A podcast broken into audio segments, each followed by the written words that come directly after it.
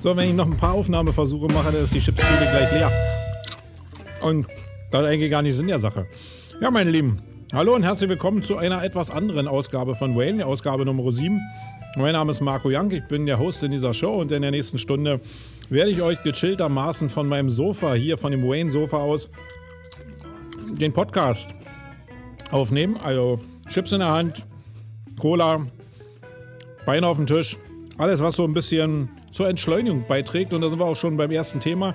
Nämlich Entschleunigung ist das große Thema da draußen. Neben veganen und anderen Ernährungsformen, die jetzt mit Chips überhaupt nichts zu tun haben, ist Entschleunigung total das Thema. Und das wollen wir hier mal so ein bisschen aufnehmen. Darüber hinaus wird es aber um natürlich knallharte Fakten und Themen gehen. Wir werden uns im Hauptbereich mit dem Thema Influencer Marketing beschäftigen. Das ist mir alles gar nicht so einfach, wie die kleinen Leute da draußen irgendwie sich das alles so ausmalen, wie der Fabian Rosbacher. Nee, nee, nee. Du wirst heute dein Fett hier wegkriegen. Aber wir werden uns auch damit beschäftigen, ob Blondinen wirklich doof sind oder ob die vielleicht doch intelligent sind. Hm. Das alles werden wir hier aufnehmen und noch viele andere Themen. Ich freue mich auf diese nächste Stunde. Ähm, extrem gechillt und extrem entschleunigt. Viel Spaß und bis gleich.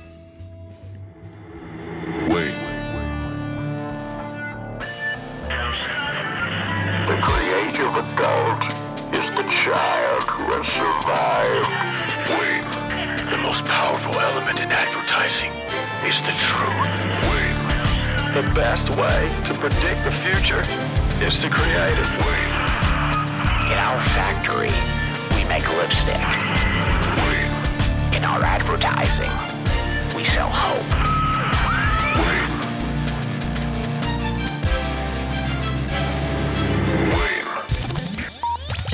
Was sonst? Ja, was sonst? Ja, was denn sonst, ja? Mann, oh, ey. ihr habt da sonst nichts zu tun. Ihr sitzt da in eurem Büro oder abends zu Hause oder sitzt jetzt hier im Sportstudio auf irgendeinem Fahrrad oder joggt so, ja, auf einem Laufband. Was habt ihr da sonst zu tun, außer Podcast zu hören? Ähm, die Frage stelle ich mir ständig, was ihr da draußen so macht, aber ob ihr diesen Blödsinn hier hört oder ob ihr was anderes macht, ist eigentlich auch egal. Ihr lernt da vielleicht noch ein bisschen was. Ja, hallo und herzlich willkommen nochmal zu der Ausgabe Nummer 7. Ich heute jetzt hier total gechillt auf meiner Couch mit der Chipstüte hier. Chips sind hier der große Aufmacher, weil Chips steht für Entspannung. Für viele Leute, die abends vorm Fernseher sitzen zum Beispiel, gehören Chips oder Popcorn einfach dazu. Kino und Popcorn gehört ja auch sehr zueinander. Und ich glaube, das ist ganz cool. Ich probiere es einfach mal. Also alleine dieses Knistern, ja, wenn ich das selber hier höre, finde ich es schon sehr, sehr cool. Warte, warte, hört mal.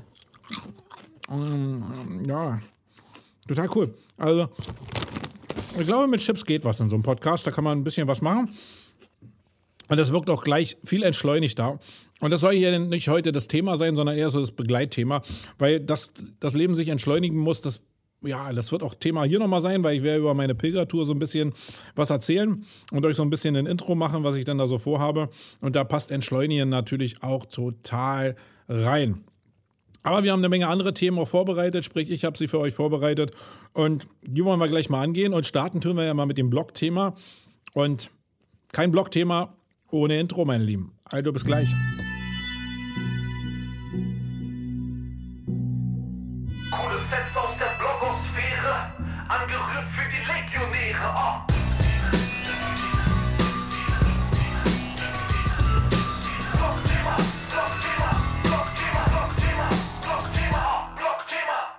Ja, Blog-Thema. Und da will ich gleich mit äh, unserem Blog starten, nämlich Sumago. Da haben wir ja begonnen, die Interviewserien oder die Interviews von der Campings Week langsam online zu bringen.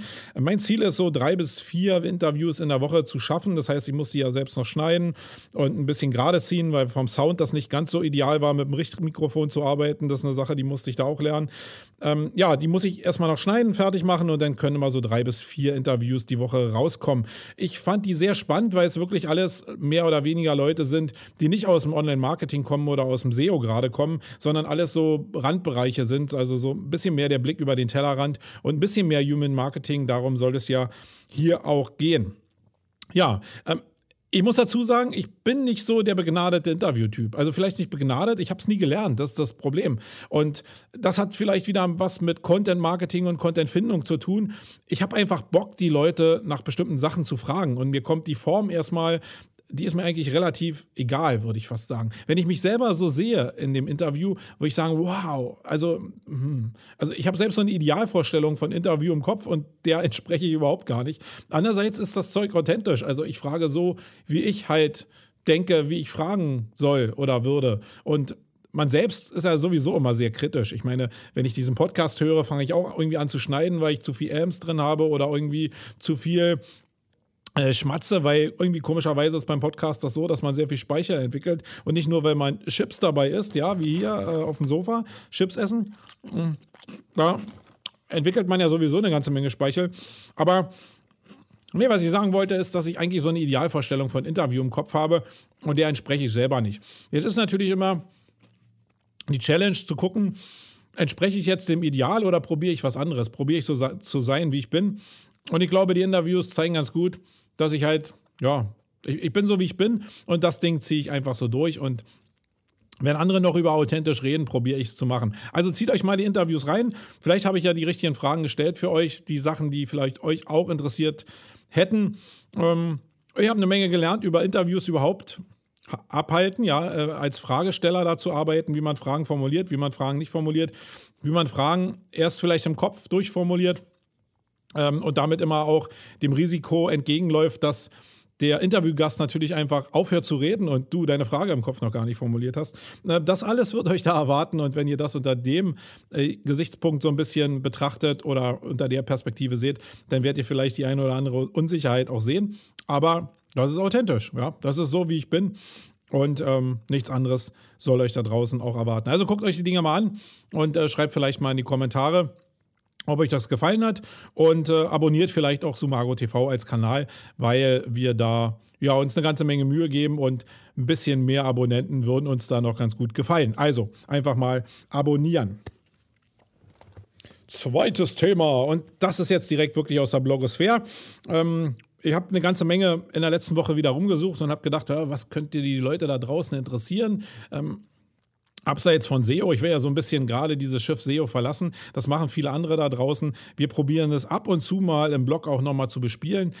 Damit habe ich natürlich vielleicht ein bisschen das Problem, dass ich mich mehr mit Content Marketing auseinandersetze und da mehr eine Expertise bekomme als in SEO. Aber ich muss sagen, SEO ist wirklich da, da, passiert nicht mehr so viel Neues, sondern ich habe wirklich so einen Sättigungsfaktor erreicht. Ich glaube, dass ich die meisten Disziplinen super gut beherrsche im SEO und ich probiere einfach, mich auch zu zwingen, mit diesem Podcast oder mit allem, was ich mache, auch in eine andere Richtung zu blicken und ähm, nicht immer wieder diesen Blick auf SEO zurückschweifen zu lassen und jetzt nochmal irgendwie einen Blogpost darüber zu machen, wie man den Titel optimiert oder wie man bestimmte andere äh, Sonderfälle behandelt, weil ich glaube, das ist schon hundertmal seziert worden und das ist vielleicht auch gar nicht die Zielgruppe, wo ich den Entry haben will. So, zweites Thema ist, wie kommen Marketer eigentlich an Ideen? Und ich glaube, das ist ein großes Thema. Wir hatten ja bei der Campix Week auch einen Content Creation Tag, auch aus dem Sinn natürlich und aus dem Verständnis heraus, dass Content Kreation und Ideenfindung ein riesen Part und ein Riesenbaustein von Content Marketing ist und damit auch von SEO ist. Ich sehe die und da gab es einen Artikel auf Marketing Profs, den ich euch hier unten in den Show Notes auch verlinken werde, wo 330 Content-Marketers einfach mal gefragt wurden, wo sie denn ihre Ideen hernehmen. Und ihr könnt es ja jetzt mal vergleichen mit dem, was ihr so macht. Die Studie übrigens, äh, die als PDF bei äh, Rundown, Run, Rundown App rausgekommen ist, Rundown App äh, rausgekommen ist, die könnt ihr auch runterladen, den Link werde ich auch posten. Äh, die ist ein bisschen umfangreicher, aber die Quintessenz daraus ist eben in diesem Marketing Profs Artikel drin.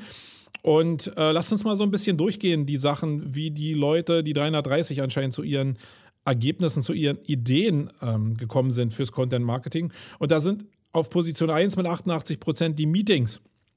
Das kennen sicherlich alle von euch da draußen, dass Meetings ein gutes Instrument sind. Ich glaube, man muss in die Meetings gar nicht reingehen und immer sagen, oh, man macht Brainstorming, sondern man setzt sich einfach zusammen und ähm, tauscht einfach Positionen aus. Es könnten tagesaktuelle Geschichten sein, äh, weil man einfach über, übers Wochenende irgendwie Nachrichten konsumiert hat oder über die Woche Nachrichten konsumiert hat und einfach die Sachen austauscht und äh, sehr, sehr kreative Teams ähm, ballern sich das Zeug wirklich einfach um die Ohren und kommen dann zu Ideen, die an irgendwelche Whiteboards geschrieben werden und davon werden dann die besten genommen. Also so die, die professionelle Form von Brainstorms, würde ich mal sagen. Ähm, das ist so bei Meetings oft der Fall. Wobei, ich muss auch sagen, dass in Kreativagenturen diese Meetings halt anders ablaufen als bei Online-Marketing-Agenturen. Online-Marketing-Agenturen probieren alles so megamäßig zu strukturieren und haben so wenig Freiraum. Bei Kreativagenturen oder äh, in der Ideenfindung grundsätzlich ist es oftmals sehr viel stärker der Fall, dass eben sich so Sachen einfach um die Ohren gehauen werden, die nichts mit Skalierung zu tun haben, sondern die was mit, mit Kreation zu tun haben. Und deswegen laufen nach meiner Erfahrung die Meetings so ein bisschen anders ab. Vielleicht kann man da in den Welten jeweils voneinander lernen, weil die Kreativagenturen sind natürlich auch sehr gut beraten, irgendwann mal die, diese strukturierte Denke von Online-Marketern mit reinzunehmen und die Online-Marketer das Kreative von den Kreativagenturen. Deswegen, ich sehe so die Lösung eigentlich im Mittelfeld und nicht in den Spezialbereichen. Dann kommen wir auch auch schon zum zweiten Punkt, der mit 76 Prozent eben zweiter Punkt geworden ist, nämlich Brainstorming. Ich, ich, glaube, wenn ich, umso näher ich das betrachte, umso mehr komme ich immer dahin, dass man Brainstorming eigentlich nur macht, wenn man es draufschreibt, wenn man selbst eigentlich noch nicht so den Kreativkörper in der Firma hat. Dann sagt man, okay, wir machen jetzt ein Brainstorming, das ist ja oftmals auch nur ein Meeting und äh, wir gehen jetzt da rein und sehen, wir sind jetzt kreativ. Das führt oftmals schon dazu, dass man überhaupt nicht kreativ ist, sondern dass man, ähm, ja, wie an der Tafel früher in der Schule, ja, sechs mal sechs. Wenn der Lehrer sagt, ähm, oder diese Frage stellt und bei einem gleich die Klappe fällt, ja, ähm, weil man ja nicht blöd ist und eigentlich rechnen kann. Aber wenn es so ad hoc von einem abgefordert wird, dann ist es oftmals nicht so, dass die Lösung gleich sprudelt. Ich habe das auch so. Ich bin überhaupt nicht so der, der, der, der Rap-Typ zum Beispiel. Umso schneller ich rede, umso unsicher werde ich eigentlich in dem, was ich sage. Da kommen dann sehr viele Füllwörter dazu, weil einfach das in meinem Kopf so ist, dass die Wörter schneller entstehen. Jetzt muss ich selbst überlegen, ja, dass, der, dass die Wörter nicht so schnell hinterherkommen, wie mein Mund die Wörter sagen will. Genau so ist das eigentlich. Und bei den Rappern ist es ja eigentlich so, dass die Wörter entstehen und gleichzeitig aus dem Mund rauskommen. Anders kann ich das gar nicht äh, nachvollziehen, dass man so komplexe Strukturen, Wortstrukturen und auch auswendig gelernte Sachen einfach so konsequent raushauen kann. Also ich habe da wirklich meine Probleme. Und deswegen denke ich, dass es beim Brainstorming oftmals genauso ist. Vielleicht muss man sehr viele Brainstormings machen, damit man irgendwann an diesen Punkt der Professionalisierung kommt, dass man diese Meetings dann einfach zu Brainstorming macht, obwohl man sie nicht mehr so nennt. Ich glaube, das ist vielleicht das Ziel. Dazu muss man aber üben, üben, üben, üben, üben und machen, machen, machen, machen, machen. Das ist das, was ich auch immer sage und predige. Dann ist auf Position 3 mit 60 Prozent ist Individual. Also individuell irgendwie seine Themen finden, das ist natürlich alles. Ja, individuell, was soll das sein? Jeder hat so seine eigene Art der Ideenfindung vielleicht. Vielleicht sollte das irgendwie damit gemeint sein, dass jeder so seinen eigenen Weg geht. Customers, ist mit 60 Prozent ebenfalls auch ein großes Thema. Das heißt, Ideen von den äh, Käufern zum Beispiel finden oder von Usern finden. Ähm, ich glaube, das ist ein Riesenthema. Einfach mal die ganzen, das hatten wir auch in diversen Workshops, die ich die letzte Zeit besucht habe, auch als Thema, dass man Bewertungen sich zum Beispiel mal anguckt, um einfach ein Feedback von den Kunden zu bekommen und äh, daraus Ideen abzuleiten, egal ob im Content Marketing oder im SEO. Manchmal gehen bestimmte Sachen einfach nicht oder sind nicht erklärlich und manche Fragen werden auch gestellt, wo ihr die Antwort zu liefern könnt. Also da gibt es eine ganze Menge und da entstehen Ideen, die man dann mit in solche Meetings reinnehmen kann oder wo einfach Ideen auch entstehen. Das ist dann vielleicht wieder mit individuell individuell gemeint. Mm, das ist es vielleicht. Äh, Browsing ist mit 42 Prozent auch ein Riesenthema. Ich muss sagen, das ist für mich zumindest auch äh, wirklich ein Riesenthema. Also ich nehme da aber auch mal Browsing nicht nur über den Webbrowser mit rein, wo ich natürlich sehr viele Inhalte habe, die ich über ähm, Newsfeeds oder so reinbekomme, sondern was bei mir gerade aktuell ein Riesenthema ist, ist das Browsing in Pinterest zum Beispiel. Ich glaube, ich habe unheimlich lange nichts mit Pinterest gemacht und ich muss sagen, seit zwei, drei Monaten bin ich jetzt mit Pinterest so richtig am Start. Und äh, übrigens, ihr könnt mir da gerne folgen äh, auf meinem Pinterest-Profil. Das werde ich hier unten mal reinposten, weil ich gebe mir da wirklich Mühe, äh, zumindest ein paar Sachen zusammenzufassen, die äh, mich persönlich interessieren und vielleicht interessieren die euch auch. Eins davon sind zum Beispiel Action Scripts für Photoshop, die ich ziemlich cool finde. Und da könnt ihr einfach mal so ein bisschen Potpourri ähm, euch angucken. Aber was ich eigentlich sagen wollte, ist, Pinterest ist wirklich so eine, so eine wirklich so eine geile Plattform, wo ich wirklich Ideen mir herhole. Abseits jeglicher Form von Infografiken, die natürlich einen erschlagen in Pinterest, hat man so den Anschein. Aber auch so ganz viele ja, Inspiration, in Sachen äh, Foto, in Sachen Video, in Sachen auch der Inhalte, die aus den Infografiken rauskommen. Da sind sehr, sehr viele Sachen mit bei, die ich wirklich in meinen kreativen Ablauf mit einbaue. Und deswegen ist Pinterest im Gegensatz zu Instagram, was ja so super gehypt wird, was der nächste Burner ja sein soll, äh, ist Pinterest für mich äh, zurzeit zumindest deutlich attraktiver. Und ich habe richtig Spaß daran, ähm, Pinterest zu benutzen und nicht zu gamen, sondern wirklich eine Community aufzubauen. Ich habe ein paar Sachen probiert. Äh, auch die Community zu gamen. Da, da, gehen auch viele Sachen. Also ähm, die ganze Sache in den, in den Like-Lists irgendwie äh, sich selbst reinzuhauen und dann zu gucken, dass man äh, Leute da einfach äh, animiert dazu, einfach einen aufzunehmen.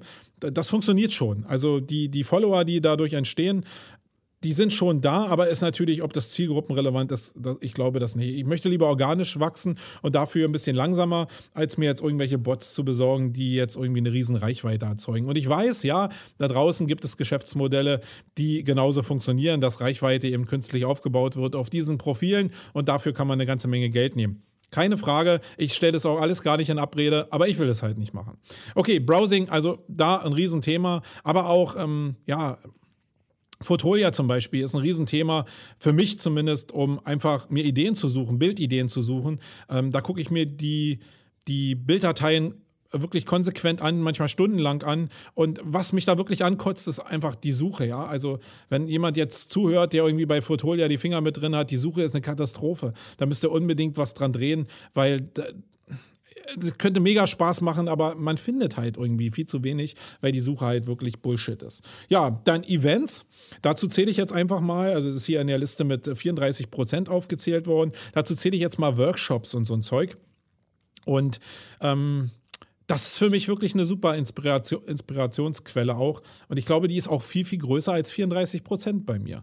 Ähm, ich glaube, ich kriege aus Workshops und Events wirklich die meisten Ideen, die ich dann hinterher auch wirklich durchziehe. Das sind manchmal so kleine Sachen, die ich einfach nur rausziehe, die aber eine riesige Wirkung haben.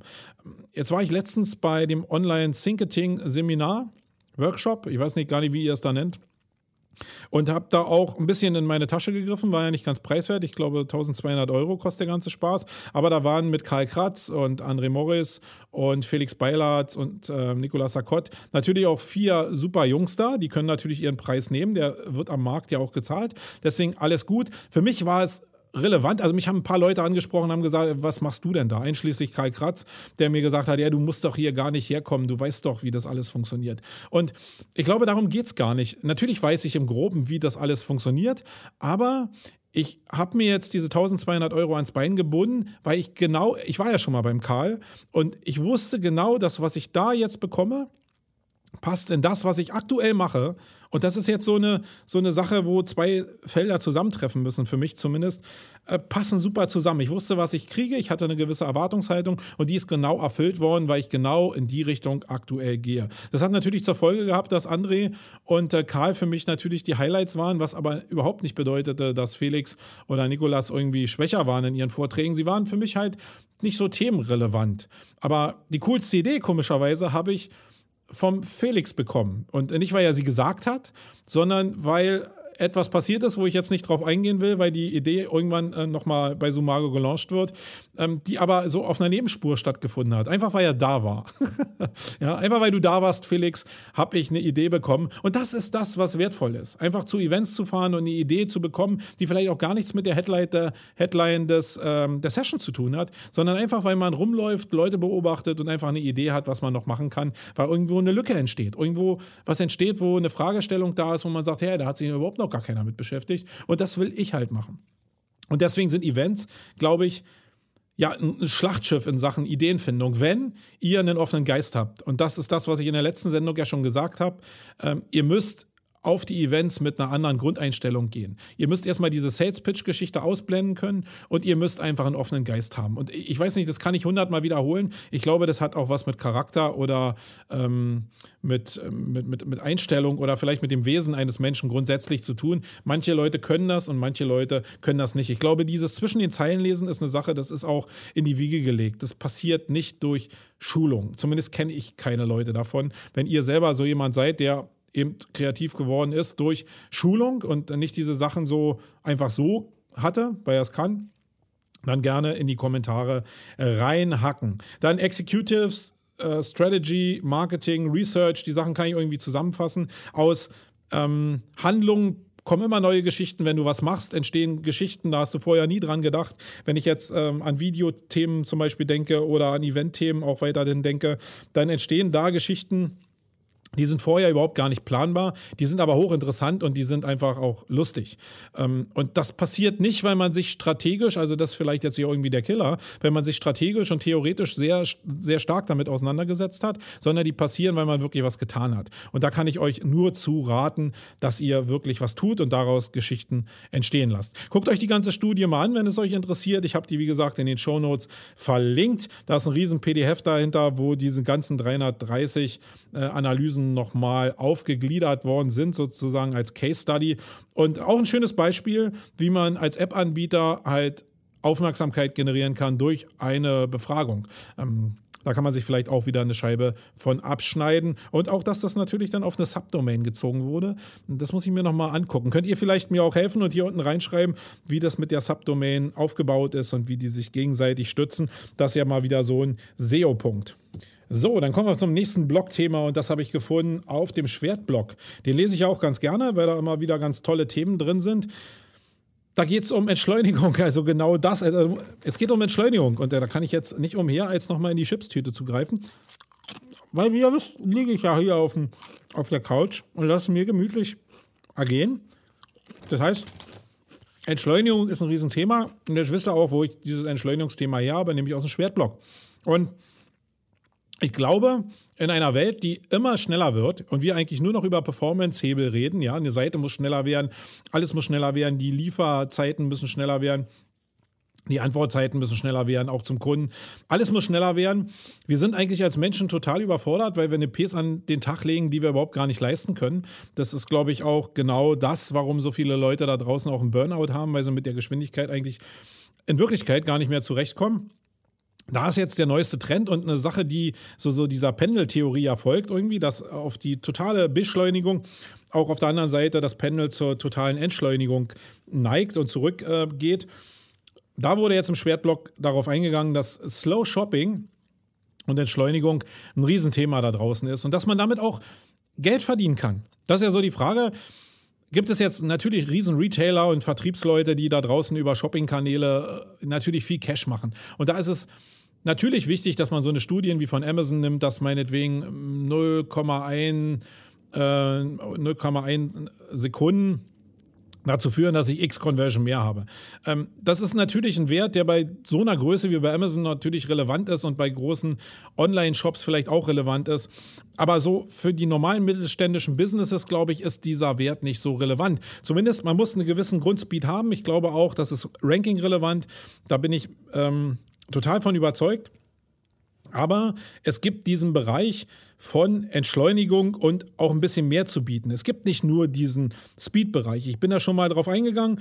Im ganzen Kreativumfeld, ja, wenn ihr Werbeagenturen nehmt oder wenn ihr Kreativagenturen nehmt oder wenn ihr Videoagenturen nehmt oder Bildagenturen, die funktionieren alle völlig anders. Die interessiert das überhaupt gar nicht, was die für einen Speed haben, sondern die interessiert nur, wie geil ihr Bild eigentlich auf ihrer Seite aussieht und wie cool sie interagieren können mit den Leuten, die sich für ihre Bilder oder Videos interessieren. Das ist ein völlig anderer Ansatz und der hat nichts so in erster Linie mit Geschwindigkeit zu tun. Natürlich sollte es so responsive sein und man sollte das auch ähm, auf ein Handy abspielen können.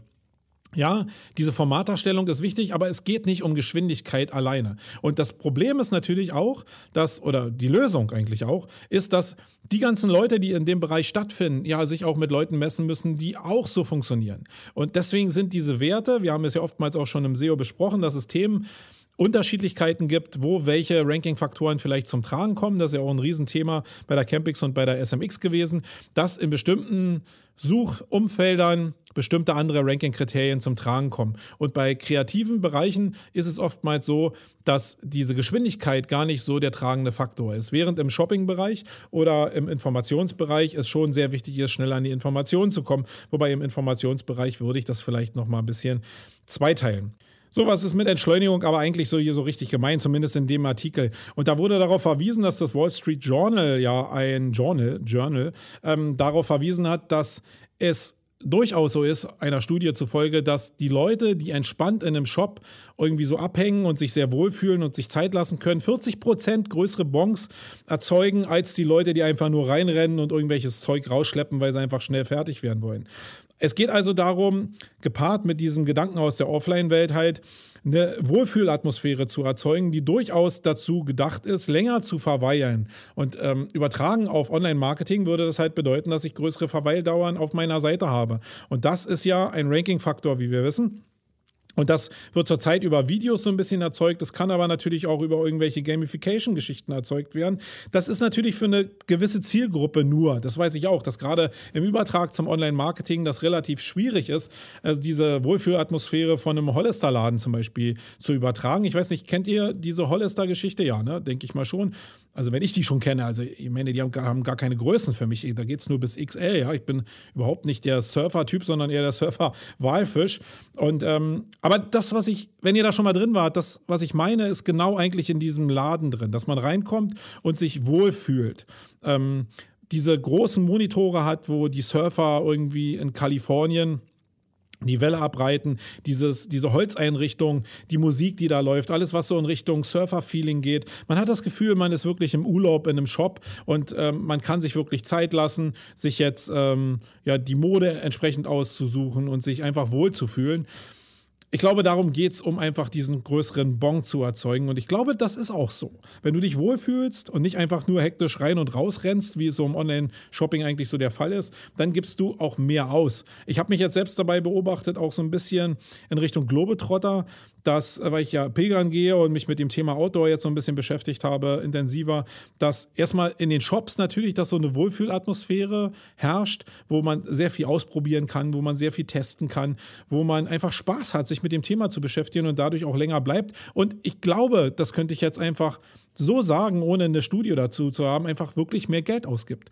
Aber auch das gepaart mit dem Online-Shop, der das nicht so eigentlich abbildet, der aber diese Möglichkeiten hätte, in diese Welt einzusteigen äh, von dieser Offline-Welt. Da, da, weiß ich immer nicht, ist es gewollt, diese Trennung, weil das eine, das eine schnell ist und das andere langsam ist? Oder kann man nicht eigentlich auch diese Welt genauso lebendig machen, wie es in den Globetrotter-Shops zum Beispiel so stattfindet. Also Hollister, Globetrotter sind, sind coole Beispiele aus der Offline-Welt. Auch vielleicht eine Hugendubel ist ein super Beispiel, weil du kannst dich da hinsetzen, kannst deinen ähm, Kaffee trinken, der natürlich nicht kostenfrei ist, sondern der was kostet. Also ist noch ein eigenes Vertriebsmodell im Vertriebsmodell. Und ich kann mich total entschleunigen, kann die Bücher da lesen, anlesen. Manche lesen die auch durch ja, und kaufen nie ein Buch. Das kann auch so sein. Aber ich glaube, hinten raus wird es zu größeren Bons führen, weil ich mich einfach wohlfühle da. Und die, die Jungs und Mädels von Hugendubel wissen doch auch, dass die Leute immer weniger Zeit haben und deswegen werden sie vielleicht manche Bücher vielleicht in der Stunde, die sie Zeit haben, nur anlesen und dann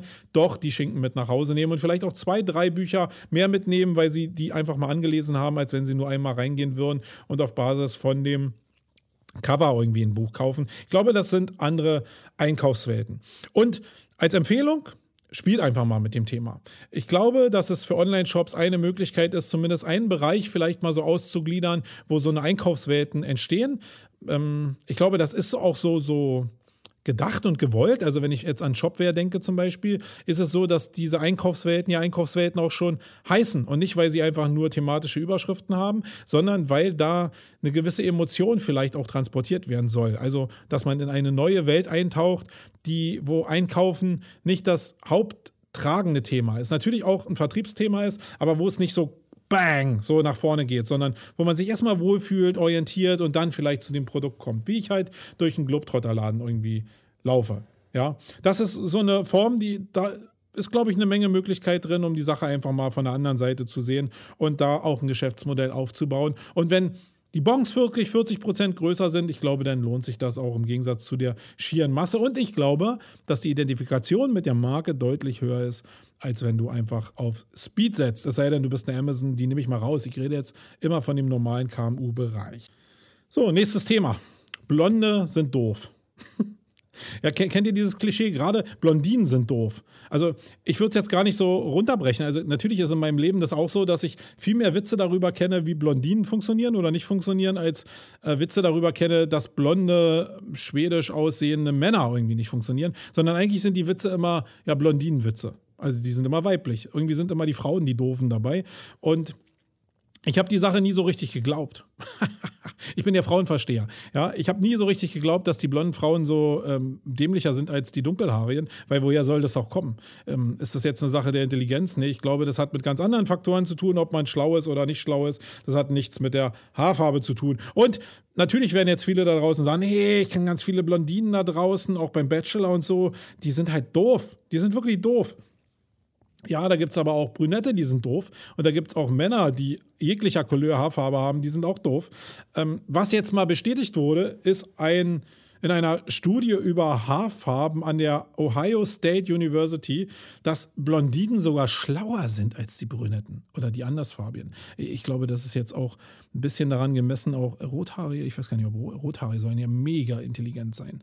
Ähm, aber da wurde festgestellt, dass die Blondinen überhaupt nicht doof sind, sondern dass die Blondinen sogar ziemlich intelligent sind. Und da in der Studie sogar rauskam, dass die Blondinen sogar intelligenter sind als die Brünetten. Das ist auch eine coole Nummer. Ähm, das ist nur marginal. Also ich glaube, in der Studie steht auch drin, dass es wirklich ganz, ganz kleine Unterschiede gab in den Gruppen. Aber es zeigt halt, dass die Blondinen nicht bescheuert sind. Und das ist doch mal was für alle Blondinen da draußen. Ihr seid nicht bescheuert. Bringt euch das jetzt euer Selbstwertgefühl weiter nach oben? Führt das dazu, dass ihr zum Beispiel mehr Vorträge auf Konferenzen einreicht, weil ihr selbstbewusster seid? Weil ihr jetzt wisst durch diese Studie, Blondinen sind genauso schlau wie Brünette? Hm. Ich bin gespannt. Also ich werde für die Einreichung der Campix Week im nächsten Jahr ja sehen, ob da jetzt sehr viele Blondinen Vorträge einreichen. Ich werde auch gezielt darauf achten, weil ihr seid nicht so blöd.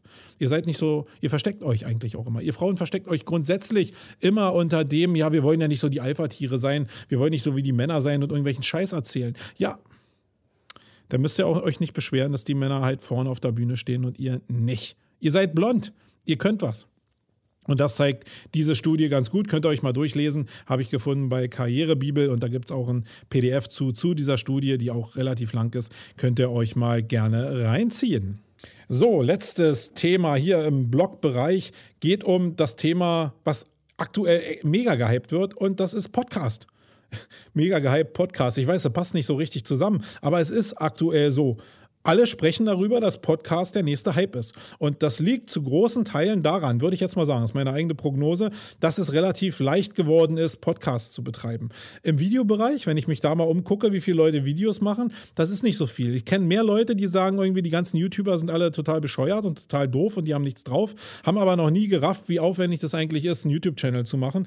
Es ist aber sehr viel einfacher zu podcasten. Und da sehe ich jetzt auch sehr viele Leute, die mit Podcast wieder anfangen, so wie ich jetzt hier. Vorher Radio for SEO, jetzt Wayne. Oder Leute, die jetzt neu durchstarten, die sich Equipment kaufen, sich ihre kleine eigene Podcast-Ecke einrichten und jetzt so richtig durchstarten wollen mit einem eigenen Format, weil sie eben merken, dass es relativ einfach ist, dieses Format auf die Straße zu bringen. Deutlich einfacher als noch vor vielen Jahren. Das hat natürlich auch zur Folge, dass das Angebot natürlich sehr, sehr viel größer ist als früher.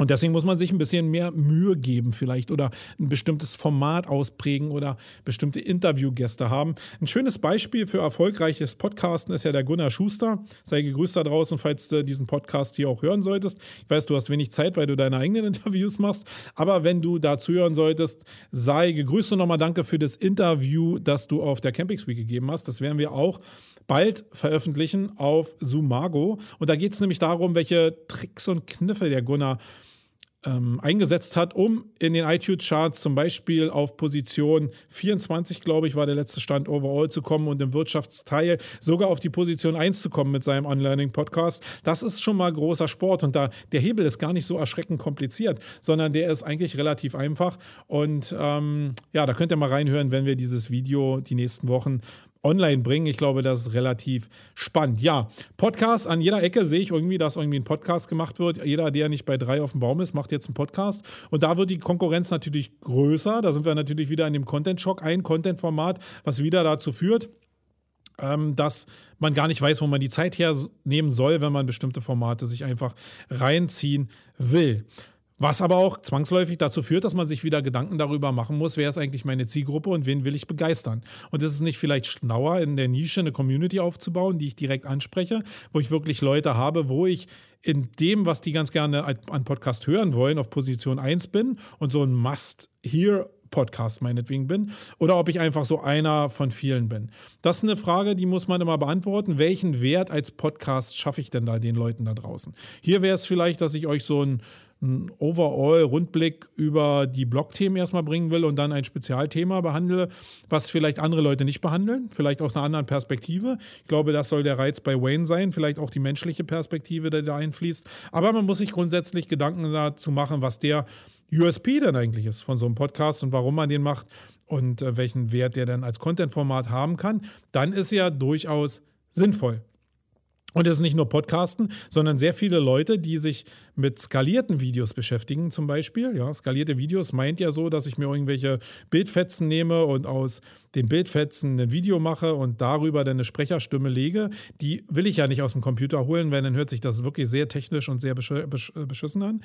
Sondern die will ich vielleicht selber einsprechen, um einfach vielleicht ein bisschen mehr Spirit auch mitzugeben, vielleicht auch den Spirit, den ich in der Nische vielleicht selbst auch vermitteln will.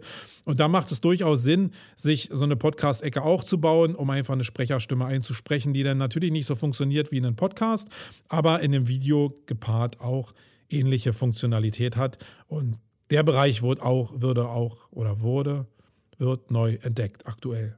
Also, wenn ihr da auch an den Start kommen wollt, dann liebend gerne. Ich kann euch da ein paar Tipps geben, was ihr machen könnt, was ihr nicht machen solltet.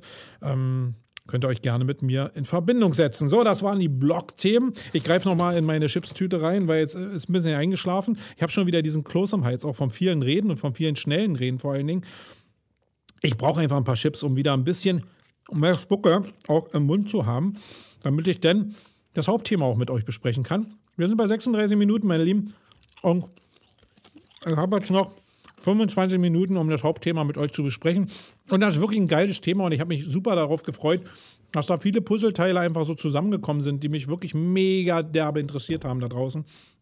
Und da kommen wir gleich im Hauptthema drauf zu sprechen. Aber Hauptthema geht auch nicht ohne Jingle, also bis gleich.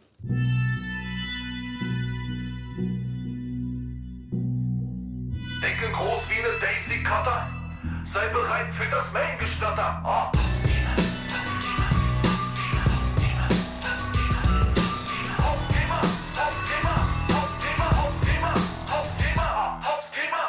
So, jetzt kommen wir zum Hauptthema und ich reibe mir schon mal die Hände. Nicht, weil ich irgendwelche Chipsreste jetzt hier dran habe, sondern weil mich das Thema wirklich brennend interessiert. Es geht um Influencer-Marketing. Da hat ja ein oder andere vielleicht schon mal gemerkt, dass ich so ein bisschen ein Fable dafür habe. Und ich bin ja mega dankbar, lieber Fabian Rossbacher, dass du mir diesen Case beschert hast, der eigentlich im Grunde alles darstellt, was man so an sich falsch machen kann, wenn man auf Influencer-Marketing schaut.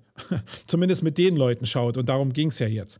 Ich will einfach mal, und das ist nicht böse gemeint, Fabian, ja, sondern ist ja wirklich ein super Case, um einfach mal klar zu machen, dass die Welt da draußen anders funktioniert, als viele Online-Marketer es gerade funktionieren. Aber damit ihr versteht, um was es eigentlich geht, machen wir mal einen Sprung zurück, äh, zurück anderthalb Wochen in der Zeit. Da hat der gute Olli Schulz. Den kennt ihr vielleicht, ist ein Entertainer, ein Musiker, so nennt er sich selber, ist aber auch so aus dem Reigen von Joko und Klaas ein bisschen entstanden, macht eine Podcast-Show, sanft und sorgfältig mit Jan Böhmermann ähm, im, im Radio.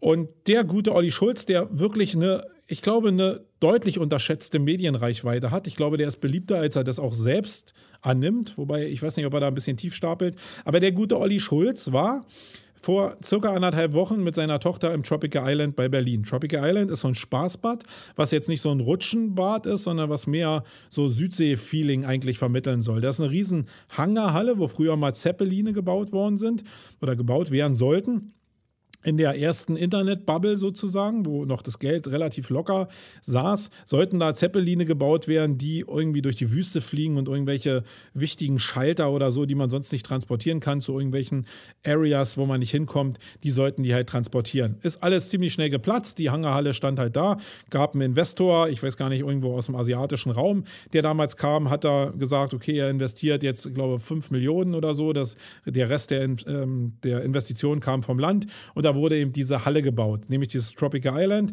was so im Kern daraus besteht, dass in der Mitte so ein bisschen Urwald ist und dass in den Bädern eigentlich so das nachempfunden wurde, wie es so an der Südsee ist. Du hast also Strände, du hast einen künstlichen Horizont, wo die Sonne auf und ab geht und du sollst so ein bisschen Südsee-Charakter da bekommen und Südsee-Feeling bekommen.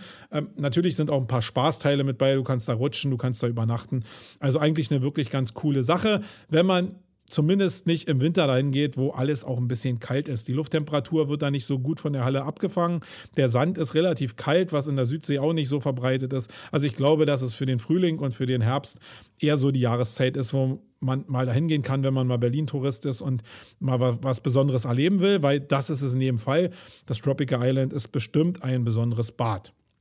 Und der Olli Schulz ist vor anderthalb Wochen circa mit seiner Tochter in diesem Spaßbad gewesen. Es war relativ voll, Beginn der Osterferien und äh, sehr viele Autos da. Vielleicht durch die Hektik und äh, man fährt irgendwie immer den Leuten hinterher, die irgendwo ja auch abbiegen. Also man macht es so wie alle anderen auch.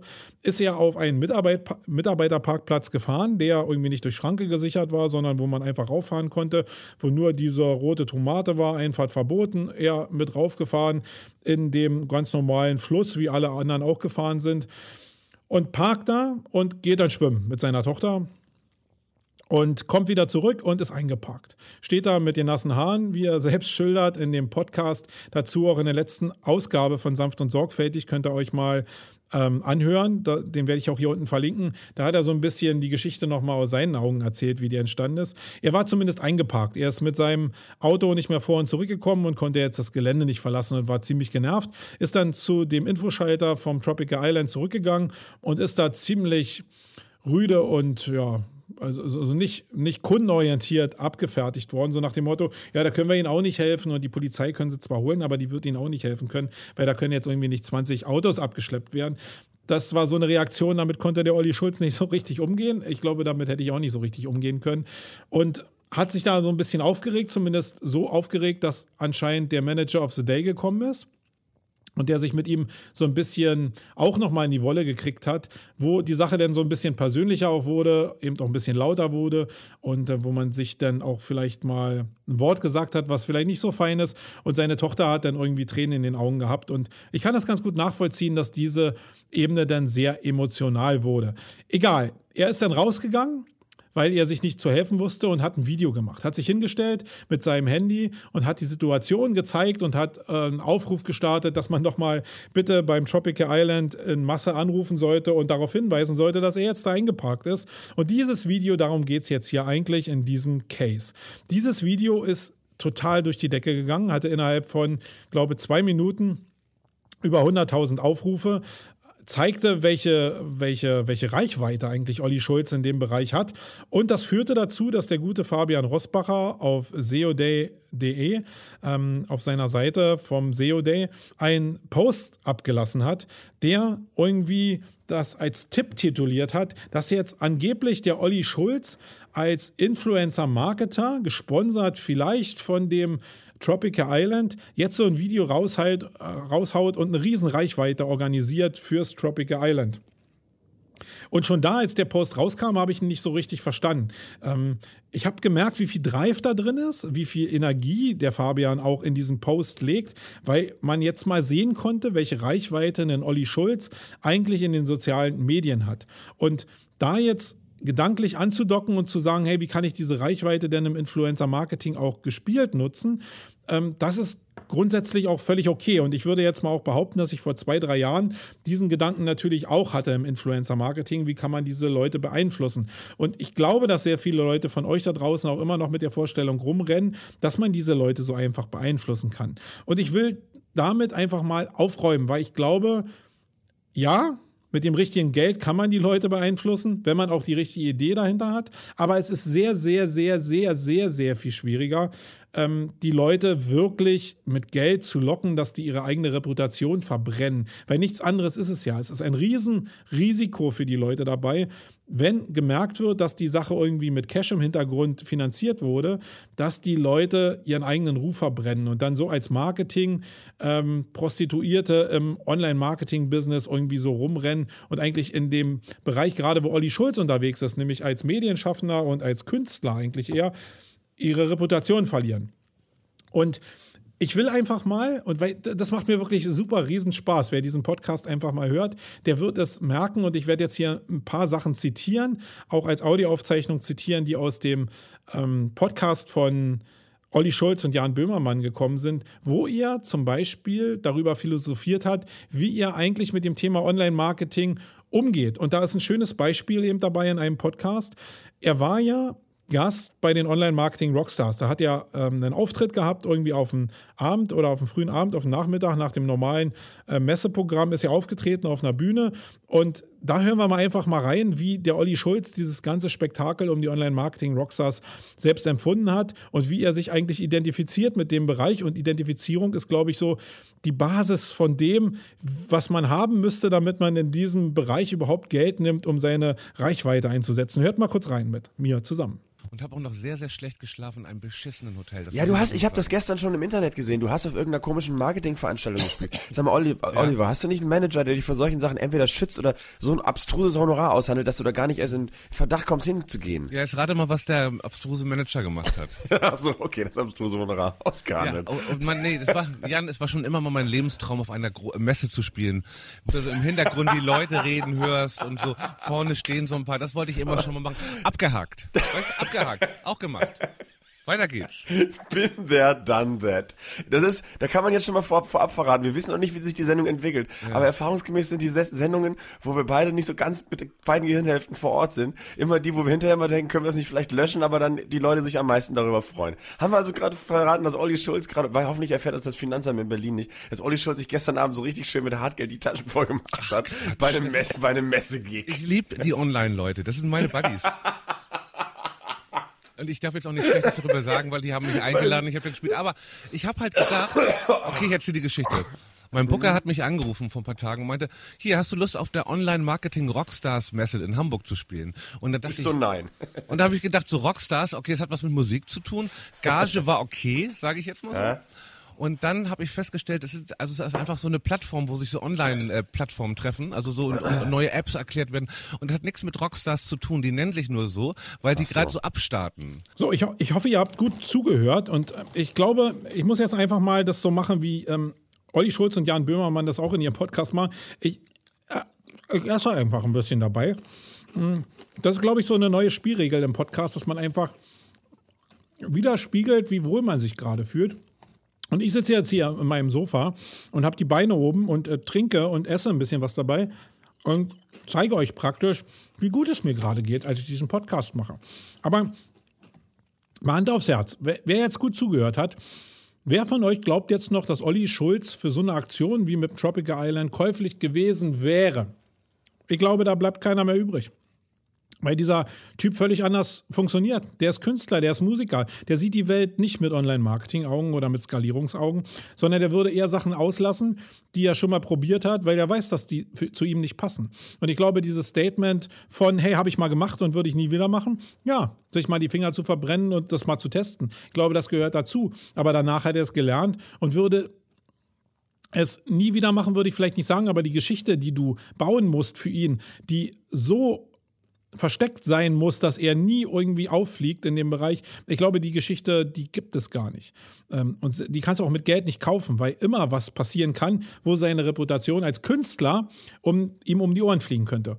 Und wer sich da einmal die Finger verbrannt hat, der wird dann überhaupt nicht mehr rangehen und Olli Schulz ist intelligent genug, um überhaupt gar nicht daran zu gehen. Der hat halt mal probiert, bei den Online-Marketing-Rockstars aufzutreten, hat gesehen, was wir für eine Pappnasen sind und das ist überhaupt nicht sein Ding. Das heißt, den muss ich doch gar nicht mehr ansprechen. Das heißt, auch auf der anderen Seite, dass der Post von Fabian Rossbacher, den er da gebracht hat auf SEO Day, eigentlich in dem Punkt schon eigentlich totgelaufen ist, weil es gibt das Seeding über Prominente mit dem Hebel nicht, den er da gerade sieht. Und das, was da abgeht, geht vielleicht genauso ab, dass er in, in, in, zwei Minuten 100.000 äh, Views hat. Irgendwie, das geht vielleicht nur so ab, weil er so ist, wie er ist und sich nicht verkauft, weil dann würde es überhaupt nicht so richtig funktionieren. Das haben ja viele andere YouTube-Stars auch gezeigt, die ihre Reputation so ein bisschen verkauft haben.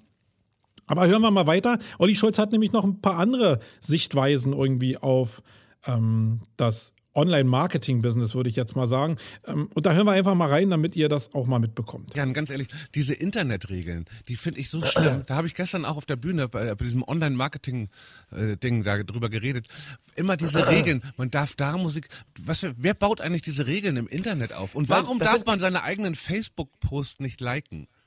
Übrigens eine wirklich interessante Frage. Warum darf man seine eigenen Posts nicht äh, liken? Ja, also warum soll ich was nicht liken, was mir sowieso gefällt, weil ich es gerade schon gepostet habe? Und auch eine sehr intelligente Frage, vielleicht einfach mal ähm, festzustellen, wer diese Regeln eigentlich dafür festgelegt hat. Wo sind diese Benimmregeln eigentlich her? Wo sind die äh, entstanden und wer hat die irgendwie so in, ins Spiel gebracht? Könnt ihr ja mal eure Meinung in die Kommentare hier unten reinschreiben. Äh, ist nicht meine Frage, hat eigentlich Olli Schulz erfunden, aber die Frage finde ich einfach ganz cool. Und man sieht eigentlich, dass die Herangehensweise auch eine völlig andere ist. Da geht es nicht um skaliertes Marketing sondern, und um Reichweite, sondern da geht es um, ja, um Philosophie rund um das Thema Internet. Und dazu gehört auch, dass nicht alles vermarktet und nicht alles verkauft wird oder zumindest die Geschichten mega intelligent sein müssen, damit die sich überhaupt an dieses Thema rantrauen. Und ein weiteres Beispiel, dass diese diese Jungs und Mädels da draußen irgendwie völlig anders denken, die zumindest aus diesem Bereich kommen, ähm, zeigt dieses Beispiel von ähm, die fünf No-Gos für, für das Internet. Und ähm, da ist zumindest ein, zwei Sachen sind damit bei, die, die, die, die ja total atypisch für Online-Marketer sind und die man sich mal reinziehen muss und die das wirklich alles nochmal relativieren, was da draußen rumgeistert in Richtung Influencer-Marketing. Ja. Einen Blog eröffnen. Macht man nicht mehr. Wozu auch? Zeitverschwendung. Ein Blog im Internet. Hier so ein Blog, wo man so schreibt. Also, weißt du, ich rede jetzt nicht von YouTube-Tutorial, sondern einfach so ein Blog. Das ist einfach. Äh, Also, also, also quasi, äh, dass es die Regel heißt, keine Blogs eröffnen. Also du bist dagegen, Blogs zu eröffnen, weil man es nicht weil, mehr macht. Das, weil es auch Zeitverschwendung ist. Dann lieber zu Hause was Schönes irgendwie schreiben. Mal wieder einem Freund einen Brief schreiben. Also auf so einem Blog. Hallo, hier ist unser Blog jetzt vom letzten Mal Rock am Ring. Wir waren mit unseren Freunden Rock am Ring. Und hier haben wir jetzt so einen Blog, wo wir so Fotos posten und euch mal erzählen, wie es so war. Ja, da hat Campino gespielt mit den Toten Hosen am ersten Abend. Da haben wir uns ja extrem viel Jägermeister in den Kopf gejagt. Und der Thorsten ist dann noch über die Steffi rübergerutscht. Und das war alles echt ein wilder Abend. So, morgen kriegt ihr den zweiten Teil von unserem Blog. Und dann wirklich zu denken, dass das irgendwelche Leute lesen, das tut mir schrecklich leid, aber das muss aufhören. Das ist einfach, da kann man seine Zeit, die Lebenszeit ist begrenzt, da muss man andere Sachen machen. Ich glaube, diese, da gibt so viele traurige Blogs da draußen im Internet, die da verweisen und nie gelesen wurden. Hört auf damit einfach. Das ist so mein, Nee, sorry, mit den Jungs und Mädels können wir keine Geschäfte machen. Zumindest nicht im Influencer-Marketing. Weil die reden ja schon genauso wie der Karl Kratz. Die keine Blogs eröffnen, keine Internetseiten mehr betreiben, nur noch Social Media machen. Genauso ticken die. Und mit denen machen wir kein Influencer-Marketing. Nee, never. Internet. Äh, okay, ähm, ich würde das noch ergänzen um, um, den, äh, um den Punkt Homepages. Also man braucht keine Homepage mehr. Niemand braucht mehr eine Homepage. Also keiner hat- braucht mehr www.ollischulz.de. Ja, noch Fragen? Ich glaube, das erklärt alles so in dem Bereich, wie ge- geht man mit Influencer-Marketing eigentlich um. Und jetzt irgendwie zu sagen, dass dieses Video, und da war ja die Basis, dass dieses Video vom Tropical Island eigentlich Influencer-Marketing war, das beinhaltet einfach eine völlig falsche Sicht auf die Menschen, die dieses Influencer-Marketing, denen das angedichtet wird, wie in dem Fall Olli Schulz. Und impliziert natürlich auch, dass es überhaupt gar keine Gefahren für die Leute gibt, sondern dass ich die Leute wirklich wie die Prostituierte ausquetsche für mein Ziel und meine Richtung und nach mir die Sinnflut. So funktioniert es halt nicht. Und auf der anderen Seite haben wir ja die Beispiele von diesen großen, großen oder immer größer werdenden Influencer-Marketing-Plattformen wie Reach Hero meinetwegen, wo YouTuber vermarktet werden, wo sich auch ganz deutlich zeigt, dass es sehr, sehr wenig Leute gibt, die sich intelligente Formate ausdenken, wo wirklich ähm, irgendwie eine Markenbotschaft transportiert werden kann. Manche machen es, ja, klar, aber das sind dann YouTuber und nicht Künstler. Die Künstler tun sich da sehr viel schwerer. Aber wer schon mal irgendwie einen Auftrag in so ein Portal reingegeben hat und gesehen hat, wie viel Resonanz erzeugt wird, nämlich sehr, sehr wenig, äh, zumindest bei reichweitenstarken YouTubern,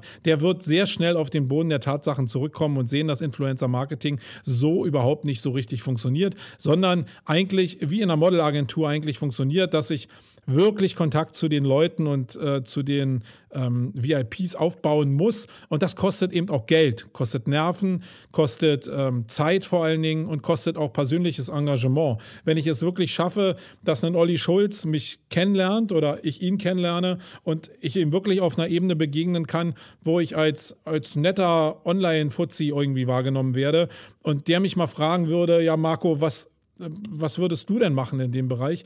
Ähm, dann hat man so eine Ebene gefunden, aber die muss man sich erarbeiten und die darf auch gar nicht gefaked sein, sondern die muss man wirklich haben wollen.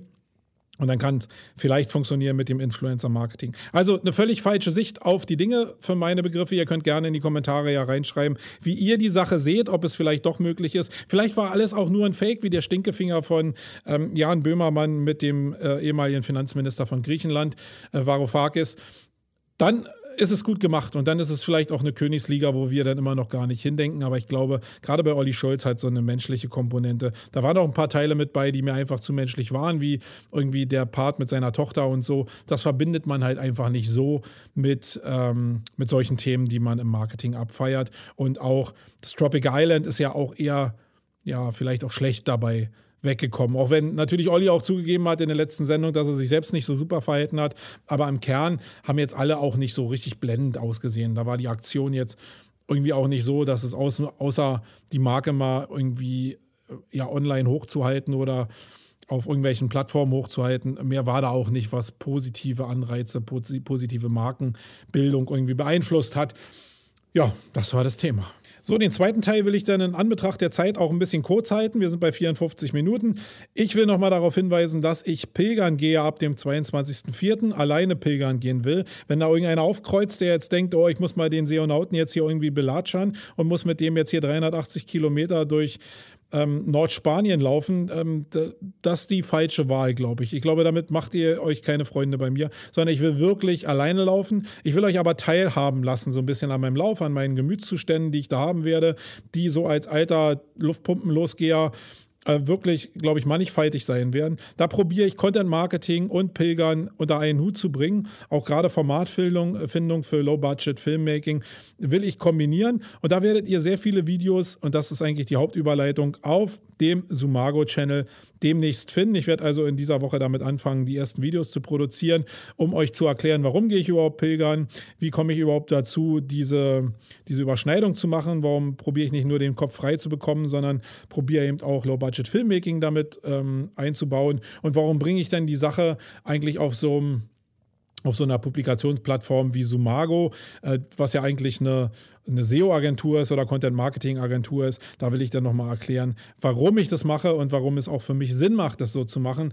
Ähm, von dem finanziellen Anreiz mal ganz abgesehen gibt es natürlich einen informellen und einen spirituellen Ansatz, der nicht mit Glauben zu tun hat, warum ich diese Sachen so zusammenbringe. Ja, da seid also gespannt. Ich bringe nochmal den... Ähm, den Link hier unten in den Show Notes auch, damit ihr direkt immer in die Videos springen könnt auf den entsprechenden Kanal. Den könnt ihr gerne abonnieren. Wir brauchen da jederzeit immer neue Abonnenten. Ich glaube, wir haben jetzt 364 Abonnenten. Das könnten deutlich mehr werden. Wenn ihr also Bock habt, mich zu begleiten beim Pilgern und da täglich die Videos sehen wollt ab dem 22.04., dann abonniert doch jetzt schon mal den Channel hier unten. Also alles weitere wird dann auch wirklich als Video erscheinen.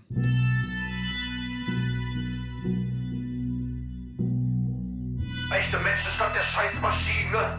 Geht ins Hirn wie eine Jet-Turbine. Ah.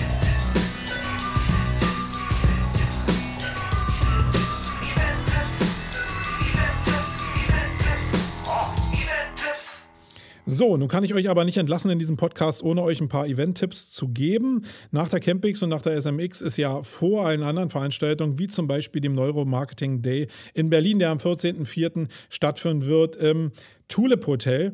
Da geht es um diese ganzen Bereiche Neuromarketing. Warum kaufen Menschen überhaupt so ja, evolutionär, genetisch überhaupt bestimmte Sachen. Ja, wo sind so Reizpunkte im Gehirn, die ich ansprechen muss, damit ich überhaupt eine Interaktion auslösen kann? Damit wird sich beschäftigt werden auf dem Neuromarketing Day. Und was das Coolste ist, ich moderiere den Tag auch noch. Also ich habe mich echt gefreut, als der Benny mich gefragt hat, ob ich diesen Neuromarketing Day moderieren will, weil da natürlich so ein gewisser Mut drin liegt bei ihm. Ich bin nun jemand, der ein bisschen freidenkend ist, ein bisschen Berliner Schnauze natürlich hat, die auch nicht versteckt. Und dass da diese Welten von Wissenschaft, ähm, in großen Teilen Wissenschaft auf die Berliner Schnauze treffen, da freue ich mich mega, mega drauf und habe wirklich Spaß darauf, mich darauf vorzubereiten. Und da werden wir bestimmt einen schönen Potpourri zusammenschmieden können. Da sind ja auch ein paar Leute mit bei, die das auch nicht so super wissenschaftlich sehen, wie der André Morris, den ich hier auch herzlich grüßen will, der auch auch äh, wie viele andere dafür stehen, dass das ein super Event wird. Und ich bin echt gespannt drauf. Dieses Thema interessiert mich ja sowieso mega.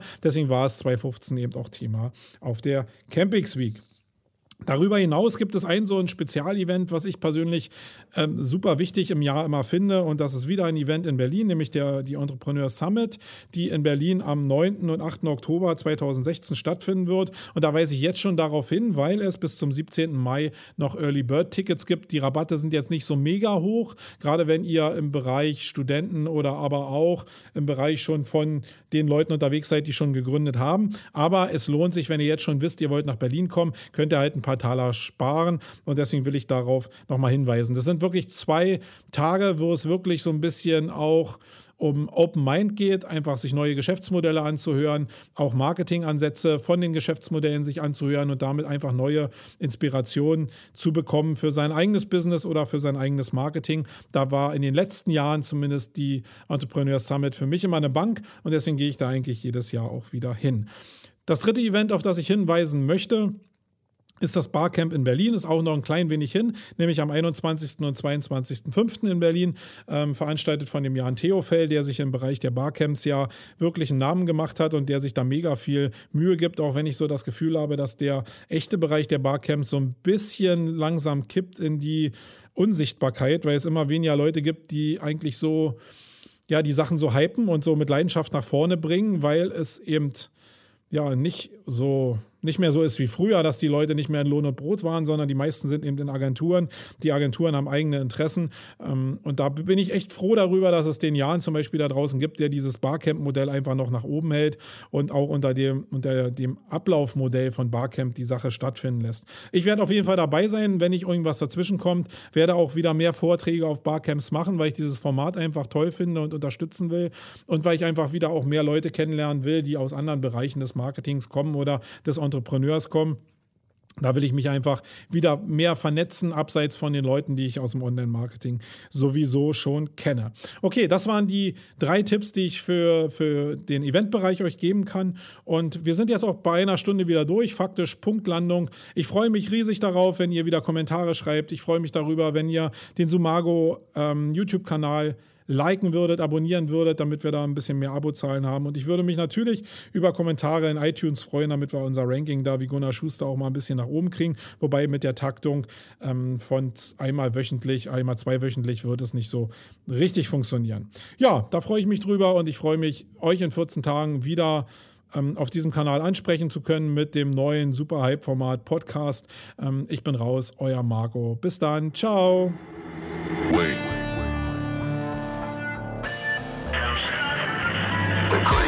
Adult is the child who has survived. Wait. The most powerful element in advertising is the truth. Wait. The best way to predict the future is to create it. Wait. In our factory, we make lipstick. Wait. In our advertising, we sell hope.